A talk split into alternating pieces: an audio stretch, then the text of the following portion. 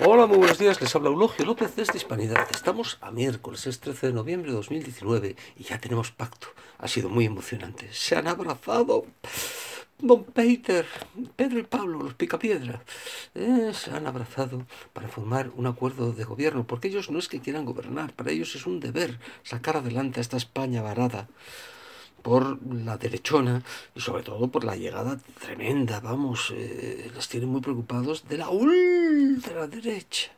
O sea, que hay un partido que defiende los, los principios cristianos, eh, que se llama Vox, y, y no muy bien, eh, dicho sea de paso, es manifiestamente mejorable su defensa de los principios cristianos, dice, pero claro, eso no se puede consentir, dice, porque eso es ultra, como es católico es ultra. Dice, eh, vamos a ver, mientras el rey le había mandado a La Habana, eh, y por cierto, un poquito a su pesar, eh, un poquito a su pesar y por presiones de la diplomacia española, dice, en Madrid el señor Pedro Sánchez, el señor Pablo Iglesias decían la presidencia para mí, la vicepresidencia para ti. Dice, unían en un frente populismo.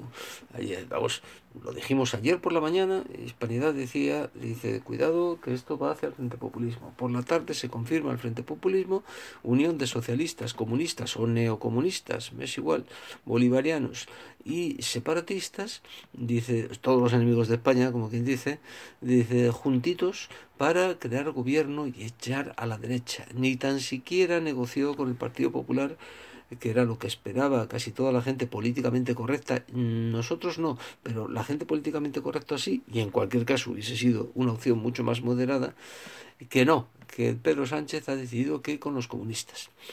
A ver cómo presenta en sociedad Alcoletas, pero, pero es igual, eso ya no importa, lo que importa es que vamos camino de dos cosas. Uno de la Tercera República, con el rey en La Habana, dice allí, perdón, yo no digo que el rey no deba viajar a La Habana, pero eso de escuchar al dictador de La Habana eh, en un momento en que, en que Hispanoamérica atraviesa un momento peligroso para la libertad, con Evo Morales ya no en Bolivia, pero hasta ahora en Bolivia, con Nicolás Maduro en Venezuela, con los peronistas que siempre son muy peligrosos en esto de las libertades eh, en Argentina eh, y todos ellos bajo el mandato ideológico, he dicho ideológico, de La Habana, del comunismo cubano, pues hombre, yo no sé si la visita del rey para escuchar de los dictadorzuelos eh, castristas, eso de eh, abrazos fraternales.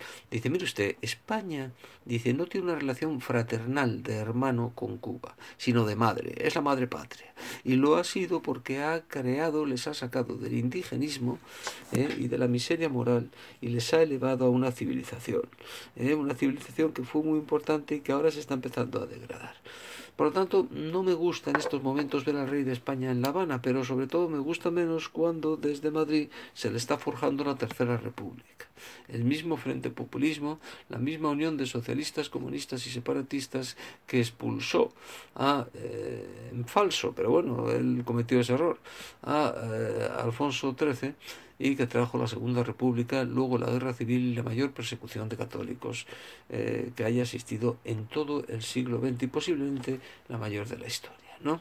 Dice, la persecución a los católicos españoles, la nueva persecución se inició en el Valle de los Caídos, que no era un asunto, la sumación de Franco no era un asunto antifranquista, era un asunto anticlerical, anticristiano, a ver si nos enteramos de una vez. Ahí se inició, y el segundo capítulo lo hemos tenido en el acuerdo Sánchez Iglesias de ayer. ¿Eh?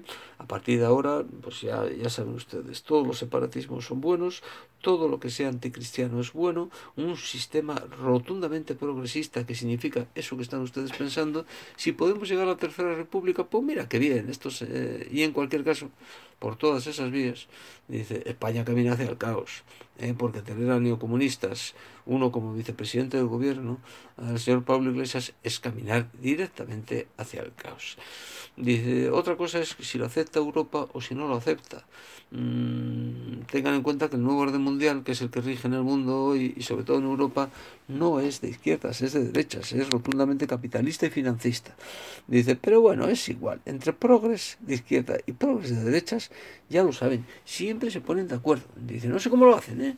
pero entre progres de izquierda y progres de derecha siempre se ponen de acuerdo. Entre el neocomunismo, dice, y el, lo que podríamos llamar, eh, pues eso, el nuevo orden mundial de, de derechas, se ponen de enseguida, porque tienen un enemigo común, y ese enemigo común es Cristo.